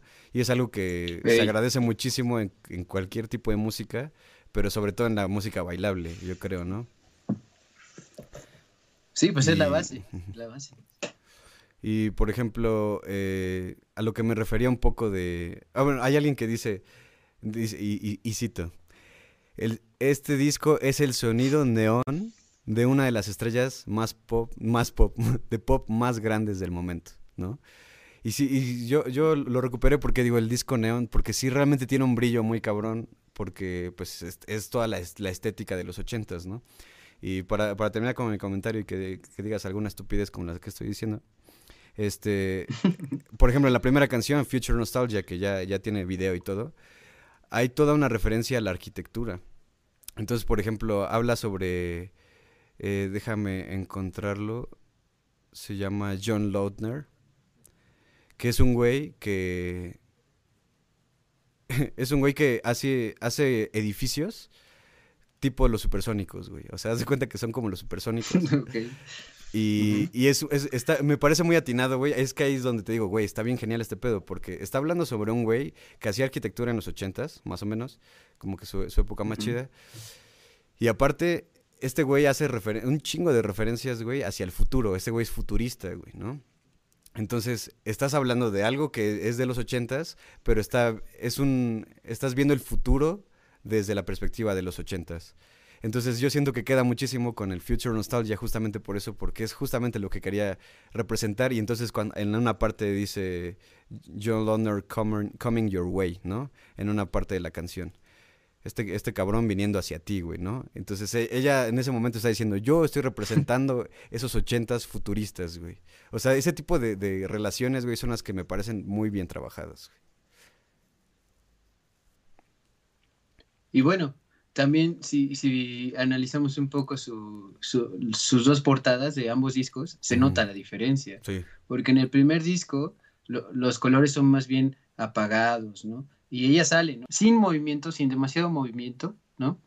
Solamente eh, viendo hacia una especie de horizonte eh, y ya, ¿no? Muy bien arreglada, con una ropa exquisita y demás. Pero en el disco, en la portada del Future Nostalgia, pues sale manejando, sale con colores vivos, como pueden ver En, la, pantalla, y, sale en, un espacio, ¿no? Levitando, ¿no? viajando en un coche, ya interpretando un poco, eh, viajando hacia un futuro, a una nostalgia del futuro, ¿no? de los años 80, pero que sigue sonando bien. Sí. Eh, y, o sea, siento que sí embona gráficamente, no solo en sus videos, sino también en, algo tan simple y tan complejo como son las portadas de los discos cuando las hacen con, con, sentido. Claro. Sí, porque se tiene que buscar que sea algo icónico, ¿no? Y por ejemplo, en este disco eh, hay un güey que se llama Max Martin, que para los para los geeks de la música sabrán que este güey es el que está detrás de Sia, está detrás de este ¿cómo se llama? Eh, Katy Perry, ¿no? Y muchas otras personas. Este, es un güey que prácticamente él nos, nos vendió. O sea, este güey es el Illuminati de la música, güey. O sea, este güey, todo el pop que escuches, desde los 2000 prácticamente, no sé si un poco antes, tal vez 2000 este, toda la música pop que escuchamos es porque a ese güey le pareció que el pop tenía que ser de esa manera, porque casi todo está influenciado por él. Y en este disco graba colaboraciones con Max Martin, pero no terminan llegando al disco al que sacan, güey. O sea, simplemente ¿Ah, lo, mandó a la chingada, güey. Entonces, a mí me pareció algo, algo chido eso, un movimiento como de, ajá, Está bien que tú seas el, rey del pop tras bambalinas, pero a mí me vale verga lo que tú quieras hacer. Yo voy a hacer mi Future Nostalgia. Y también trabajó con este Pharrell Williams, el Because I'm Happy. Y, Ajá, y también lo mandó a la chingada, güey. O sea, son colaboraciones que nunca. De hecho, ninguna colaboración terminó en el disco, este, en el final, ¿no? Wow, no sabía eso. Es, muy, una decisión muy contundente. Y es lo que te digo, yo, la, yo sí la veo muy comprometida con su pedo. A lo mejor no es algo muy profundo, no estamos diciendo que... Bueno, se puede ver de muchas maneras, pero no es como que su arte sea súper profundo, esté buscando un cambio muy cabrón o algo así. Tal vez sí a nivel de sonido y incluso también sus mensajes de empoderamiento. Pero, pues, por ejemplo, se, se tatuó así, para, para decir cómo se iba a llamar el disco, güey, se tatuó Future Nostalgia, güey, ¿no? De ahí todo el mundo voló la cabeza porque dijeron, ah, no mames, ese es el disco, ¿no? Digo, eso es algo menor, ¿no? para mí el compromiso realmente está en todas estas referencias al futurismo, a, haber mandado a la chingada al mismísimo Max Martin. Este, y, y, realmente, o sea, pues codearse, güey, trabajar con gente que trabajó con la mismísima Madonna, güey, con The Page Mode, güey, incluso con Pet Shop Boys, ¿no? Que son muy de la de, ese pedo y hasta de Marilyn Manson y así, ¿no? Pero bueno, ahí, ahí todos ayudan entre todos. Y pues para, obviamente después de sacar este pinche disco, rompió el récord, ¿no? De la artista británica femenina con más reproducciones en el álbum en un solo día, el día que lo sacó. Entonces, pues... Así nomás. Sí, nada más era por su fama, digamos. Ya también lo venía anunciando con Don't Start Now, que también es una rola muy chida, güey. O sea, musicalmente a mí me gusta mucho esa canción, güey. Y, y realmente siento que sí hicieron un trabajo bien cabrón, güey, con, con todo el disco y pues se, se, deja entrever con esa canción, ¿no? Entonces, pues obviamente iba a romper el internet y, y el, el Spotify y todas esas cosas. Que además mucho se comentaba de la situación de que le filtraron su disco, ¿no? Sí, me la Incluso llorar, yo llegué a escuchar, güey. yo llegué a escuchar que, que mucha gente pensaba que era una campaña dentro de su mismo equipo de trabajo para que más gente lo escuchara y probablemente puede ser Podría, cierto porque sí. si eres Dua Lipa, no, no, es tan fácil que te roben tus archivos No es tan fácil no ser pero Illuminati, ¿no? haya pasado como haya pasado haya sido como haya sido uh -huh. pues, pues sí o sea eh, como sea igual funcionó o sea adelantó su disco como eh, después de que se lo filtraron lo, lo sacó dos días después pero aún así pues más allá del éxito en el streaming, en la transmisión y todo esto, eh, sí puede defenderse sus canciones. Claro. Solitas. Sí, se, se paran solitas. Y pues, ¿qué te parece si para ir terminando vamos a hablar un poco del disco tal cual, güey? Eh, bueno, uh -huh. como, como ya, ya dije, Future Nostalgia, la canción que abre el disco, es un manifiesto, güey. Aparte tiene unos acordes de jazz a la mitad de la canción que si, si, si te gustan esos, ese tipo de armonías te, te, va a encantar, ¿no? Porque se escucha como torcido, muy, muy rico. Este... Y suena uh -huh. demasiado a Daft Punk, o sea, de hecho, Daft Punk son, eh, bueno, supongo que todos lo conocen y si no lo conocen, pues son unos güeyes que hacen pues música funk, ¿no? Un poco de disco, pero ya también un revival, pero ya mucho más fresco para los noventas. Pero también utiliza mucho esto que es el vocoder, ¿no? Que es como la voz de eh, robotito, ¿no? Y, y esto lo, uh -huh. lo, lo, incorpora en esa canción justamente, en la de Future Nostalgia. Entonces, para mí ahí todo, mira, cabe perfectamente. No es la gran canción, no creo que sea muy conocida como uno de los grandes hitos de este disco, pero sí, sí que tiene muchas cosas que musicalmente están enriqueciendo bien cabrón, ¿no? Este... Uh -huh. Don't Start Now, güey. Pues el, el, bajo no tiene pinche madre, güey. O sea, es un bajo riquísimo, güey. Te, te llena así con. Cuando lo pones a, en, en, voz alta, iba a decir. Güey. Cuando lo pones así en volumen que, que, te saca los ojos, güey. No mames, el bajo se siente riquísimo, güey. Es como un, un poco de placer sexual, incluso, güey. Y... Te pusiste muy Da Vinci en comentario. este. Y aparte tiene recursos composicionales muy interesantes, güey. Porque, bueno, no, no me podrá explicar esas cosas, pero, pero en cuestión armónica está... O sea, suena, suena sencillo, pero realmente tiene mucho trabajo muy delicado ahí, güey. Y este... Uh -huh. Y bueno, entre, entre otras canciones, eh, la que ya, pues todas las... Supongo que todos la han escuchado, que también no, no tiene la gran cosa, pero está bien, ¿no? Para todo el concepto del disco uh -huh. entra muy bien, ¿no? Y pues eh, creo que es la canción más prendida de ese disco, ¿no? ¿No lo crees? Por eso. Seguramente, seguramente sí. Y la de. Ah, tiene, tiene cosas muy de synth pop en este, en este. En este disco, como la canción de Cool. Cool. Que empieza como con. Se los voy a cantar todo. Este. Empieza. Y con, con, un sintetizador muy evidente. Sí, sí, sí, muy, muy ochent ochentero, güey. Y luego está Levitating, güey, que también es chida, Levitating está chida. Y realmente yo no, no te diría, esta canción está horrible, excepto Good in Bed. Es creo que la que está más floja y aparte no, no siento que... Como que fue, fue la hija bastarda de, de este disco, güey. O sea, fue un, una canción que siento que pudo haber sido o quitada o reemplazada por una que ya tenían por ahí, güey. O no sé, pero realmente siento que no quedó tanto con el, con el pedo, pero esa es mi opinión muy personal, ¿no? Pero de ahí en fuera creo que todas las canciones okay. tienen algo que aportar. Eh, utiliza mucho la, los sonidos, que a final de cuentas siento que es algo que es muy importante para este tipo de música bailable y que no se había recuperado tanto, ¿no?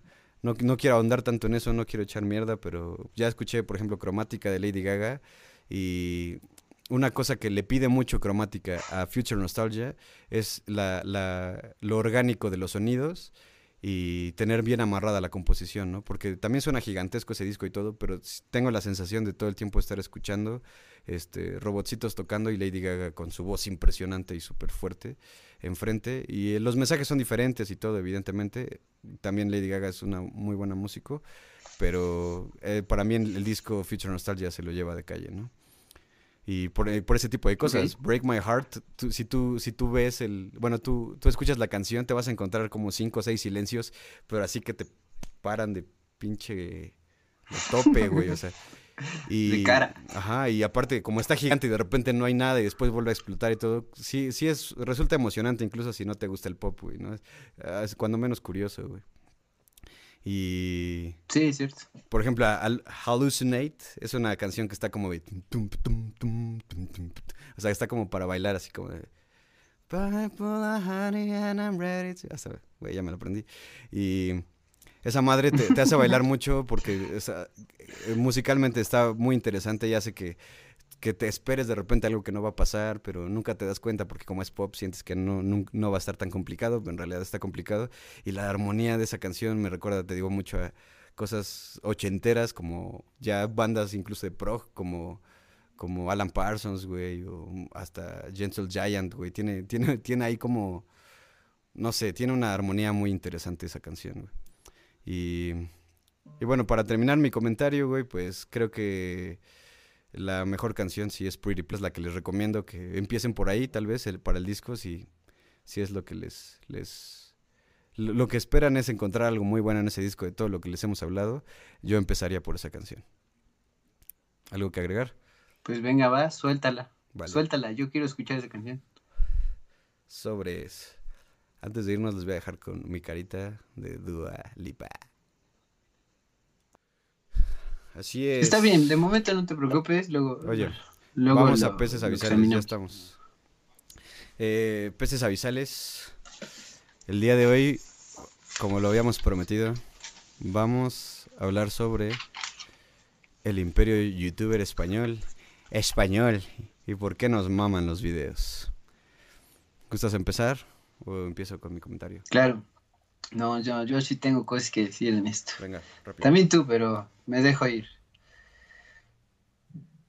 Tú y yo ya habíamos especulado sobre una especie de nueva conquista por parte de, de ahora no por venir a nuestras tierras y a nada expectativo, todo lo contrario, sino en nuestras mentes y nuestros dispositivos, eh, porque al menos yo y por conocimiento que tengo tú también y muchos de los conocidos que tengo ven muchos videos donde los, los youtubers son españoles y hay una variedad inmensa de contenido y hay y lo interesante también es que se conocen entre ellos no solo como personas sino como colaboraciones en sus videos en sus eh, intereses y en incluso proyectos y giras. Y lo que yo quería destacar de eso es que eh, para empezar yo creo que más o menos tú ya me lo habías dicho fuera del aire, que pareciera que los youtubers españoles son todo menos youtubers. Me explico. Tienen una pasión que los ha llevado a dedicarse a lo que sea que se dediquen, ¿no? A, a ser este, entrenadores personales, a ser eh, Sí, físicos, a ser investigadores de, de la... Exactamente, o sea, que tienen una pasión que ya traen independientemente de YouTube y que solo YouTube sirve como una, un lugar de, exposición, una ventana al mundo, eh, donde ellos empiezan a, a identificarse como apasionados entre ellos, ¿no? No que comparten los mismos intereses, o sea, no todos les encanta la música, no todos les encanta el deporte, no todos les encanta lo mismo, pero no importa porque todos tienen una pasión y se van conectando. Y en ese sentido yo quería hacer como un matiz antes de irnos por los personajes que, que nos en- pues, de alguna u otra manera nos han encantado. Claro. Y es que yo creo que eso ha sucedido en España y nos ha llegado a Latinoamérica y México también, por supuesto, porque eh, España tiene una, una conectividad en toda su comunidad del Internet impresionante. Yo, de hecho, eh, leí un, artículo en la Crónica Global del Español, que es un periódico en línea, que la sacaron en el 11 de junio, o sea, el mes pasado de este año, eh, donde decían que España se mantiene como el quinto país europeo con la mejor conectividad de toda Europa, eh, que solamente bajó de, puntuación general porque Bélgica subió, pero sin embargo eh, subió 3.9% en, en su conectividad general eh, y mejoró sus servicios digitales, igual con el segundo lugar a nivel de la Unión Europea y, que la fibra, óptica ya llega en, las ciudades a un 80%.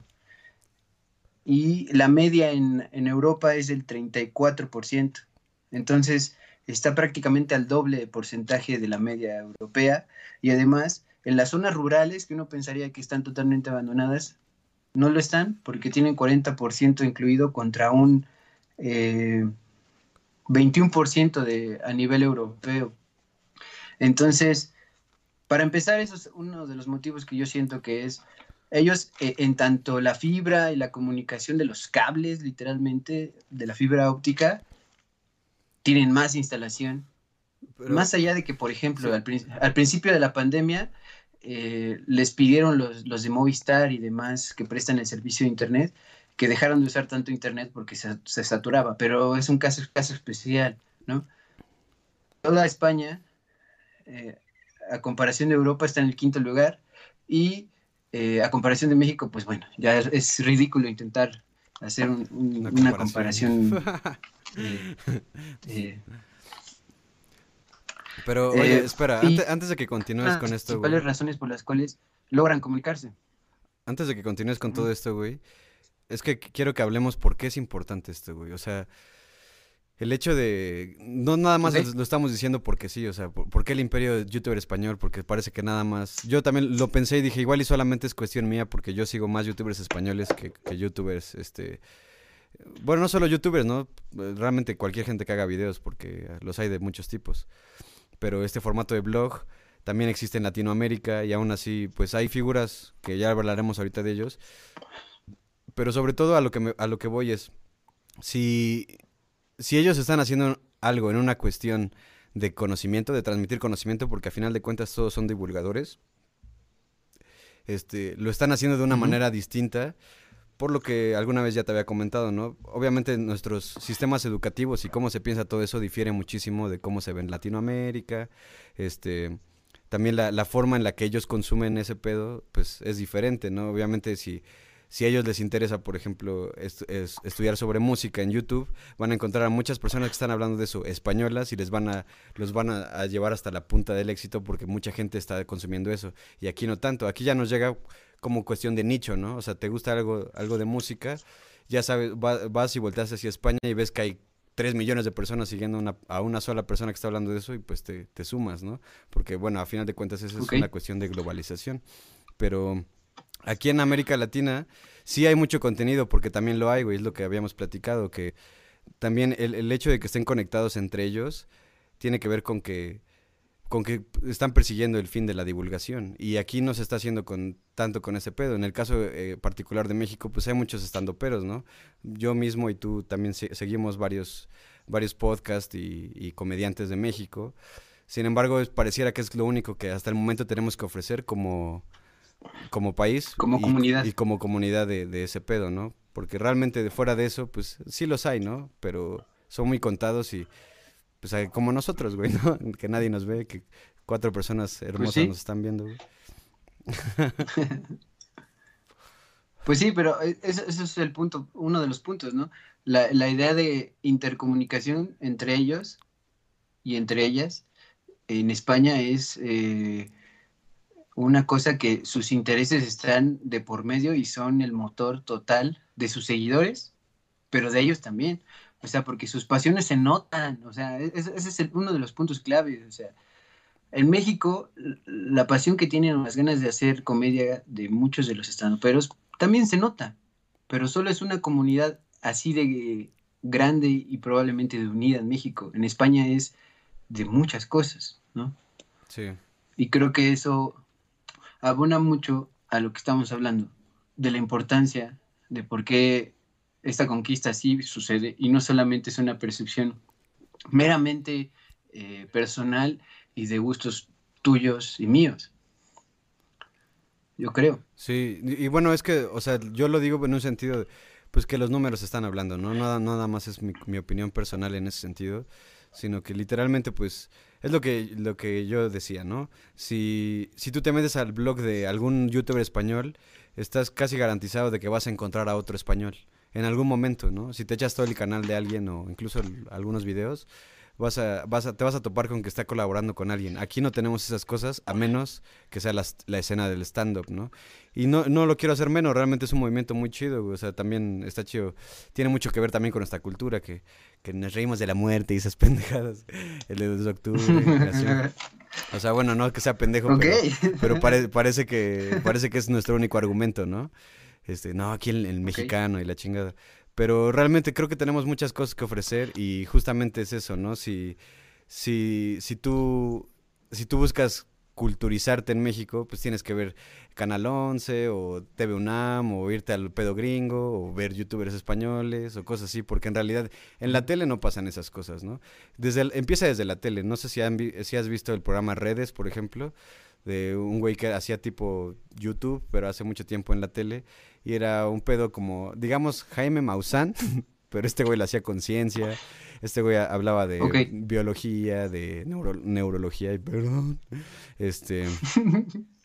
hablaba de, de, cosas chidas, ¿no? A final de cuentas era pura, pura ciencia, güey. Pero era, era, digamos que tan conocido y tan seguido como Jaime Maussan aquí, güey. Entonces ahí es donde yo hago mi punto de comparación, ¿no? Digo, no los vamos a juzgar por, como personas, sino por el contenido que nos dan. Y Jaime Maussan a pesar de que sus temas llegaran a ser interesantes, todo era ficticio, güey, ¿no? Entonces a eso me refiero, ¿no?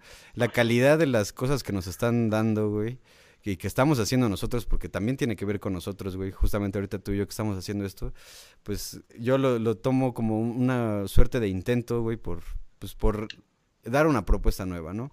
Y, y el, el pedo de solamente irnos por el stand-up y todo ese pedo es que pues todo está acaparado ahí y de repente ya pues se hace como esa costra, ¿no? De que ya no deja entrar más cosas. Sin embargo, pues hay cosas, hay cosas laterales que también son interesantes, pero la verdad yo, youtubers mexicanos, hace que digas, que conozca, que hagan divulgación o, o cosas interesantes, ni siquiera tiene que ser eh, cosas científicas, ¿no? O sea, hay muchas, muchos intereses realmente, ¿no? Hay gente que se dedica solo a la tecnología o cosas así, pero en México es, es, es raro encontrarlo, realmente raro. Y, y y, más que sea raro encontrarlo, porque si, te esfuerzas un poco, que no debería ser tan difícil, pero pongamos, si te esfuerzas, sí encuentras unos cuentos, pero son como eh, chapulines saltarines en, su soledad, en su noche sol, solos, ¿no? Y, eso, quieras o no, eh, sí disminuye el alcance de sus seguidores con respecto a otros eh, igual de interesados mexicanos. ¿No? Youtubers mexicanos. Eh, yo quería decir también que la lengua tiene mucho que ver, ¿no? Incluso yo, yo siento que se ve mucho en, algunas bromas que luego tú y yo hacemos, como empezar a hablar con el dialecto con voz en sentidos. Ah, ah, exacto, ese tipo de cosas al estar en nuestro podcast. Porque quieras o no son influencia, ¿no? Y probablemente ese camino se podía recorrer a la inversa, es decir, de Latinoamérica para España. Sin embargo, son casos contados como eh, otros apasionados sueltos, ¿no? Y que en lugar de apelar a, conectarnos entre nosotros, va a empezar primero a proponer, ¿no? Y luego conectarnos entre nosotros, escucharnos, leernos, compartirnos, eh, ni nos enteramos, ¿no? Y, y, también en otro, en otro de esos sentidos, los youtubers españoles no solo es que tengan su canal principal, sino que tienen aparte sus podcasts, tienen su participación en Twitch, sus Instagrams también son de alguna u otra manera respiros de eso y además eh, tienen proyectos alternos en general, ¿no? Como las giras que han hecho en Latinoamérica misma, ¿no? O sea, eh, sus cosas como eh, Cultura TUF, ¿no? En, España donde varios, exactamente, donde varios españoles y españolas se congregaron en un, centro de convenciones para, para hacer transmisiones en vivo, eh, debates. insisto, como tú has dicho, no todo tiene que ser ciencia, porque venga, que si la ciencia no más, pues también no. Sino también, pues, por ejemplo, los músicos o los artistas visuales o los apasionados del cine, ¿no? Y de la música concreta. Eh, y, de la música concreta. Eh, porque siento yo que si apelamos, por ejemplo, con lo que tú empezaste de la cuestión educativa en México y la, española es muy distinta, además de que el poder adquisitivo, eso es también muy importante, el poder adquisitivo por ganar en euros, te, lleva menos tiempo hacerte de, de, dinero para comprar los instrumentos para transmitir, para conectar un buen internet, a comparación de México que te tienes que esforzar el doble de tiempo, lo que tú me comentabas la otra vez, ¿no? O sea, y por eso mismo tienen como esa brecha de tiempo ganada para seguir trabajando en comunicar sus intereses. Sí. Eh, y eso pues lamentablemente no solo es un problema de YouTube, eh, sino de toda Latinoamérica. la vida real. Eh, ah, sí, sí esa es una situación de la vida real. Sí, claro. Y, o sea, yo, yo, yo, destaco mucho eso porque no solo es que sean contenidos que se ven las pasiones comunicadas de la mejor manera cada quien conforme puede en España, sino porque sus medios también están más, eh, no sé, entramados, ¿no? Sí. Y, y, también, o sea, siento que tienen también mucho que ver con, pues con el público, güey, ¿no? Que de alguna manera, pues nosotros sí vamos a ir más por el factor del shock, ¿no? O sea, ahorita ya empezamos a hablar un poco de eso, pero uno de los canales más famosos de, de México, pues no sé si ahorita siga haciendo lo mismo, pero hace no mucho era Badabun, güey, ¿no? Y dime qué contenido hacía Badabun. Eh, amigos en pareja. o sea, y a eso me refiero, no es como, ah, el chisme, el shock, la risa y todo así. Digo, no está mal, güey, no. tampoco soy un persinado de ese pedo, güey. O sea, no es como que, ay, no, es que no me está enseñando nada, güey, en la verga, ya no. ¿No? Pues, realmente es. Eh, pues sí, o sea, está bien que exista eso, güey, porque existe en todos los países. En España también hay gente pues, así, güey. Pero. Pero el peor es que no hay más, no hay más propuestas, güey, ¿no? Y, y, mucho tiene que ver con eso y justamente con el, la otra parte del subtítulo, güey que realmente nos, o sea, nos mama aprender por video porque la verdad, o sea, de leerte un libro en tres días, güey, dos días, lo que te tardes, una semana a veces, este, vas a YouTube, alguien te lo, te lo explica todo en 40 minutos sin tener que haberlo visto. Y entonces se vuelve como un meme, ¿no? En el sentido de Richard Dawkins, de, de el, el, el ¿cómo, se, ¿cómo se le dice? La unidad mínima de cultura, ¿no?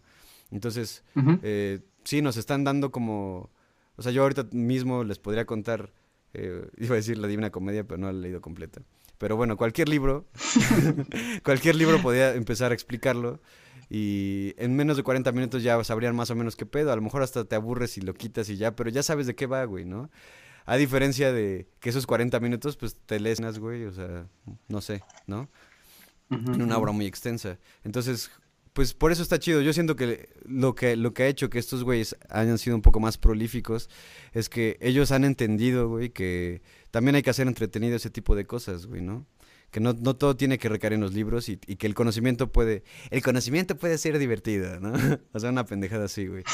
Y acá lo seguimos viendo así como, ah, es que vamos a hablar de cultura y todavía estamos como 100 años atrás en el sentido de no, es que tiene que ser todo así muy de smoking y me voy a poner a mis diapositivas. Y bueno, no había diapositivas hace 100 años, pero entienden el punto. Y, es así como, todo tiene que ser muy así, güey. Te digo, TV UNAM, este tipo de cosas como de, y estas son las, estas son las pirámides de Teotihuacán. Iba a hablar como español, qué pendejo. Este, estas son las pirámides de Teotihuacán. Y ya así, güey, neta te, te, hacen dormir esas madres, güey. Y no, no te están dando como... Sí te están dando muchas cosas, güey, pero te lo están dando de una manera en la que dices, mejor me lo leo, güey. O, mejor no te interesa, lo dejas, ¿no? También. Porque, porque en eso, pasando a lo de por, por qué nos, nos maman los videos, e, en general también, ¿no? Es porque, para empezar, están, están por doquier, ¿no? O sea, en cualquier pantalla hay un puto video todo el tiempo, ¿no? Y en todas las redes sociales, ¿no?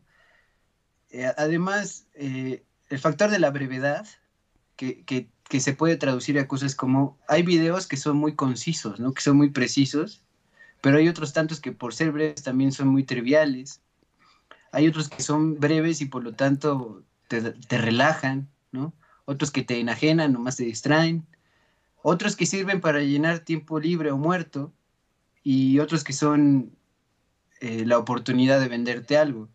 Pero lo que yo quería rescatar con respecto a los videos específicos que los vemos en las pantallas de nuestros celulares, de las computadoras, y es que si lo piensas como un dispositivo que ya tiene una luz, es decir, no tienes que prender la luz del cuarto si es de noche para observar tu celular en Twitter, en Instagram, ¿no? Solo lo agarras, le das en el botón o en la pantalla táctil y, ya lo estás viendo inmediatamente.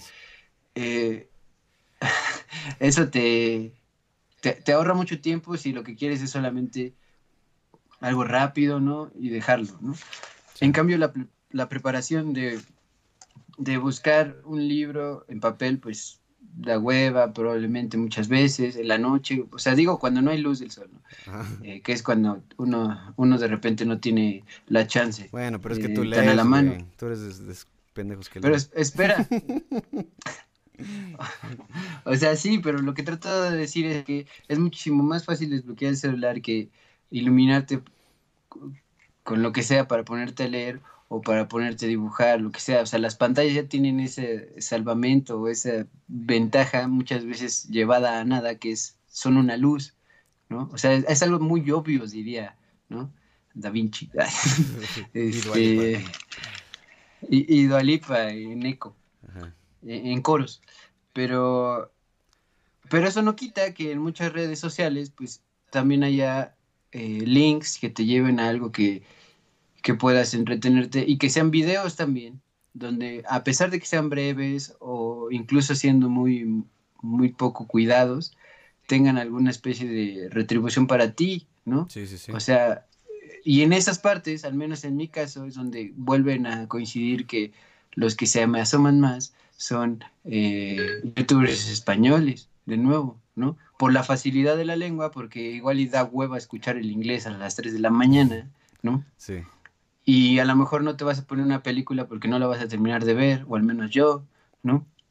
Y, en ese sentido, pues un video de, de 10 minutos, de 20 minutos en tu propio idioma, aunque sea otra variante, pues sí te, sí te va a salvar la noche para volver a dormir, ¿no? Y, y, entonces también siento que por eso nos maman tanto los videos. Aparte de que existe también la variedad de los memes, ¿no? Que también hay memes en video, ¿no? Y el shitposting, ¿no? El, posteo de mierda, que también tiene una, una sensación de, relajación y de risa y así, de incoherencias chidas, cagadas. Eh, y los animalitos, que yo los valoro mucho y los que me siguen en mis redes sociales eh, sabrán que están hasta la chingada de mis nutrias. Pero pues es que vaya, para mí es un punto medio donde no hay nada, pero hay todo, porque también ver un animal pues está chido, pero bueno, eso es lo que quería decir. Eh, Además de que, de nuevo, también hay videos y hay imágenes de animalitos, ¿no? No, no, solo, descripciones. Yo, yo lo que siento que hace especial el hecho de ver algo en formato de video es que es muy diferente, eh, que de hecho es un, un concepto hiperreal, ¿no? Como te lo decía, porque pareciera que estás hablando con alguien o que alguien te está explicando algo de, persona a persona y eso en un sentido incluso psicológico te hace verlo hasta distinto, ¿no? No es lo mismo estar leyendo unas palabras todas barrocas, todas acá, güey, que cuando alguien te explica algo como si fuera pues tu amigo, güey, ¿no? Te empieza a decir, ah, pues es que yo siento que este güey, como lo, como lo que hace, por ejemplo, por decir ya nombres, Antonio García Villarán, ¿no? Que te habla de cosas del arte, güey. Podrás estar de acuerdo o no con las cosas que dice, pero te lo cuenta, güey, ¿no? Entonces, eh, yo siento que eso tiene mucho que ver el hecho de que se vuelve un, canal más sensitivo más allá de leer, leer letras, ¿no? O sea, es más sensitivo porque es el sonido, es, es ver los ojos a la otra persona, güey. Que de repente aparecen imágenes y de repente se vuelve vertiginosa la información y después se calma. Y tiene. En ese sentido es muy sensitivo, lo, lo, lo veo un poco más como música, güey, ¿no? Que, que la lectura, que de, de repente suele ser muy, muy tediosa el, el seguir manteniendo la idea del. Bueno, eso también ya es cuestión de, de costumbre, ¿no? Que tanto leas y así, güey. Pero definitivamente eso, aunque leas, se vuelve se vuelve muy mucho más este disfrutable o no no disfrutable digerible no y por ejemplo este este este pedo que se popularizó mucho de las de las pláticas Teodoro o las TED Talks este pedo son muy son muy este son- igual son como memes güey o sea en 20 minutos te voy a explicar eh, la historia de cómo sin tener brazos toqué el saxofón, ¿no? Y ya te explica un pedo bien cabrón, güey. Te dice que por qué no necesitas los brazos para hacer ese pedo y que si lo tuvieras tendrías más oportunidades y todo. Y de repente volteas y ves tus- O sea, se vuelve más sensitivo, a eso me refiero, ¿no? A mucha gente creo que ya le empieza a cagar ese, ese formato. Al principio fue muy, muy sonado, güey, pero ahora ya la gente está un poco aburrida de, de TED Talk. Porque sí es como lo mismo, ¿no? Siempre es como una pregunta que desafiará tu mente. Y después, oh, aquí viene el plot twist. Y, oh, aquí viene la información emotiva. Y al final viene la frase que te deja pensando, ¿no? O sea, es como que ya el formato de siempre, güey. Pero, Pe- Pero, ojo, eh, yo, yo sí tengo algo que decir también al respecto, porque la idea de los videos es que si son periódicos, o sea, cada tiempo van a seguir, seguir saliendo y todo esto, como de los canales, incluso como los podcasts. Eh, a, mí, a mí personalmente me caga mucho la idea de que todo tenga que tener un formato, cuando una plática es lo que menos tiene formato. Y, y bueno, estoy haciendo, estoy odiando mi propio programa al decir eso, ¿no? ajá. Pero, eh, pero lo tengo que decir porque yo sí lo siento así, o sea, valoro mucho los que lo hacen con mucha pasión, ¿no? Como muchos youtubers españoles y como algunos sueltos en México y en Latinoamérica, ¿no? Eh, y más de las cosas que a mí me interesan como el arte, la música y cosas cagadas y animalitos. Eh, las Vale, pues por lo que nos queda son, tío. son japonesas. Pero, pero sí tenía que decirlo porque Sí. eh, es algo que a mí me motivó a proponer este tema, porque ¿por qué nos maman tanto los videos cuando hay otras cosas que hacer? Eh, pues es que también explica eso. O sea, yo- yo- a, a mí sí me caga que todo tenga que tener un formato desde antes, cuando muchas veces sobre la marcha se tiene que ver. Pero bueno, o sea, igual un podcast pues, funciona así para que haya cierto público y recuper- recuperación. Pero bueno, lo tenía que decir y venga, sigue. Y bueno, mucho tiene que ver para... Porque evidentemente esto es una, extensión de pues la, la expresión en las redes sociales, güey. A final de cuentas es una red social también. Pero, eh, por ejemplo, yo, yo creo que el formato de video abre muchas posibilidades. Por, por ejemplo, por, por decir algo interesante, después de media hora, eh, voy, voy a citar un canal de una, de una chique, une chique, que es, ella es una de trans, así se llama, así se hace llamar, ¿Ok? de trans. Es una chica que nace siendo chica y se hace, hace la transformación a, a este, de transexual a, a ser hombre por medio de hormonas Ujú. y después regresa a ser chica porque no le, no le gusta esta, esa condición de hombre. No le gustó, la probó y no le gustó. Entonces tiene todo un blog donde te explica, o sea, su blog empieza cuando ella empieza de transicionar. Este, Ok. entonces te cuenta todo ese pedo, ¿no? Y eh, para mí eso es, es interesante porque ah, para, para empezar abre, abre mucho diálogo sobre cosas que no se, se están viendo del todo, ¿no? Eh, que pues tiene que ver con todo este pedo LGBT y bla, bla, bla, ¿no? Pero sobre todo también tiene que ver una parte muy humana, ¿no? Que a lo mejor ella podría ver, a lo mejor lo haga en algún momento un libro sobre eso, yo qué sé, ¿no? Pero eso es más inmediato, o sea, es en este momento estoy llorando porque tal pedo, güey, eh, porque me pasó algo el día de hoy y como tengo seguidores que me escuchan y quiero eh, compartirles mi historia, se los cuento, ¿no? Y ya. Y ella habla sobre todo este proceso de, transición, ¿no? Te habla de su transición primero después de su transición. Y digo, eso realmente, eh, pues lo- la podrías tener como amiga en Facebook, por ejemplo, pero YouTube le abre más posibilidades a esas cosas, ¿no? Entonces siento que mucho tiene que ver con eso porque YouTube, por eso es una, una, plataforma muy noble, porque al mismo tiempo, o sea, solamente como que dan la cara los que la quieren dar, ¿no?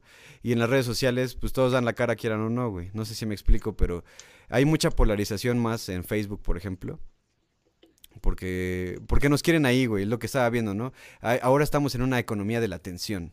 Entonces, Twitter, Instagram, WhatsApp, Facebook, YouTube, eh, eh, Tumblr, no sé si existe esa madre todavía, yo creo que sí. Todas esas redes sociales están, están pidiendo, te están pidiendo de rodillas que, te metas a su página. Entonces, ¿qué es lo que hacen? Pues hacerla más entretenida, güey, ¿no? No por, o sea, todo este pedo, cambios tan pequeños como los likes y luego que me, me encorazona y luego que, no, no, no me, no, ¿cómo es? El güey ese que está abrazando sus, nalguitas. Este, el me enoja, güey. Me importa. No me importa, este, esas tipo de cosas, o sea, lo hacen porque hacen, hacen estudios exhaustivos de qué va a funcionar para que la gente regrese a la plataforma o se quede más tiempo ahí, güey, ¿no? Porque ya no dicen, ah, pues es que nada más les permitíamos, les permitíamos opinar con un like, entonces ya no sabía si era algo bueno o malo. Bueno, pues para que te quedes en mi plataforma, te voy a dar un memputa para que, bueno, una memputa me enoja, te voy a dar el memputa para que si algo no te gusta, entonces lo, lo repruebes, ¿no? Y entonces ya ah, polaricemos el pedo, ¿no? Hagamos debate, ahora sí que hagamos debate.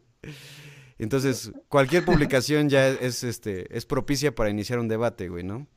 Bueno, no cualquiera, obviamente hay temas sensibles, pero pues eso es lo que buscan, ¿no? A final de cuentas. Y en YouTube, pues de alguna manera es como no es que esté tan alejado de eso, porque también lo hay, güey, pero en cuestión de repartir el, conocimiento que traes tú adentro, ya sea de tu propia vida o de otras cosas, pues se, convierte en un, pedo más dinámico, güey. Se convierte en un pedo más, te digo, más humano, lo compartes de una manera más humana. Porque ya no lo estás este, escribiendo solamente para unos cuantos y la gente que se le antoje leer, güey, ¿no? Incluso para la gente que no sabe leer también, güey, que termina siendo inclusivo incluso para ellos. Bueno, eso es cierto, eso es cierto. Sí, eso es cierto. Y pues sí, están luchando por nuestra atención, güey. Nosotros ahora mismo estamos luchando por la atención de nuestros radioescuchas, pero no de una manera voraz, ¿no? Quiero pensar que no. Pues sí hay una batalla por ese pedo, güey, ¿no? Y, y, en el sentido de YouTube España y YouTube México y como le quieran llamar, este, yo creo que sí terminamos arrastrando cargas históricas, güey, ¿no? En el sentido de que no es precisamente que solo porque nos hayan conquistado o algo así, que también el hecho de decirlo así ya está propiciando un discurso, este, pero, pero el hecho de que países más desarrollados tengan, eh, es lo que te decía, ¿no? Si tienen más interés en cómo se, se educa, las personas van a tener ese enfoque, no digamos la información, pero ese enfoque, y entonces un, un canal de YouTube va a ser así. Nuestro, no quiero culpar a hacer podcast. es, es, porque en mi, en mi México no me enseñaron cómo, cómo ver la, la, forma de con conocimiento que tú tienes, ¿no? Para eso ya, bueno, hay carreras, pedagogía y todo, lo entiendo. Pero la, la educación en general no se ve así, güey, ¿no? Este, nos, nos quedan seis minutos. Cinco. Ok. Entonces, algo que quieras arreglar. Algo, algo que quisiera arreglar, uff incontables cosas en México, en todo el lugar de habla hispana. Pero, eh, pues sí quería rescatar que no estoy, no, según yo no estamos tratando de decir que los youtubers españoles son mejores, sino que nos, nos están sirviendo para darnos cuenta que, para empezar, en, la misma lengua, de que somos muchísimos hablantes del español, eh, existe contenidos que lo que se buscaría, entre otras cosas, es eh, todo lo que se comparte, que, que haya eco y no tanto hate, hate, no tanto odio. Y aparte de eso, que eh, siempre, siempre, si ya vas a empezar a participar como público o como comunicador, ¿no? O como youtuber, que sea movido por lo que más te apasiona, ¿no? O sea, y, habrá un público, habrá un público que caiga en España y si caiga en México, que caiga en México, ¿no? Y por eso Radio Locura, pues aquí estamos. Sí. ¿no? Pues mira, para terminar, solamente quiero hacer una mención de más o menos de qué estaba en nuestra mente cuando estábamos hablando de esto, para ya irnos despidiendo, ¿no? Eh, por ejemplo, vamos a empezar por los mexicanos que ya los checarán ustedes, dirán si les gusta o no, algunos ya los escucharán, ¿no? Por, por ejemplo, está Ricardo Farril, ¿no?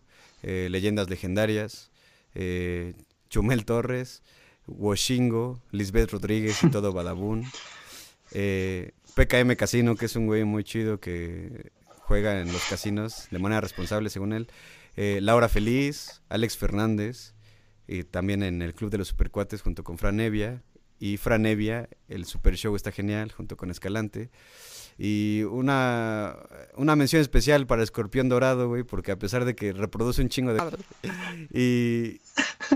Pero él tiene un... Quiero recomendar The Size Mothers. El tamaño también importa, que es una... Que nuestro patrocinador oficial es Restro Café. Pueden hacer sus... Puedes contactar por WhatsApp para pedir también por Rappi. Y pues vean el catálogo, tienen comida bien rica. Y bueno, no olvides de escuchar el álbum Radio Locura, una colección de música desconcertante y poesía macabra calculada en el momento.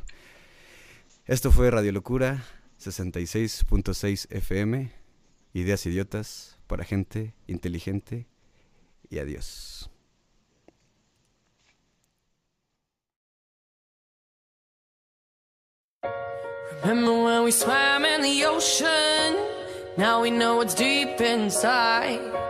Remember when we ran in the open? Now we know what's in the wild. Used to think that this love was heaven sent. How do we get lost? Can't get back again. Tell me, is the light on the outside? So, oh.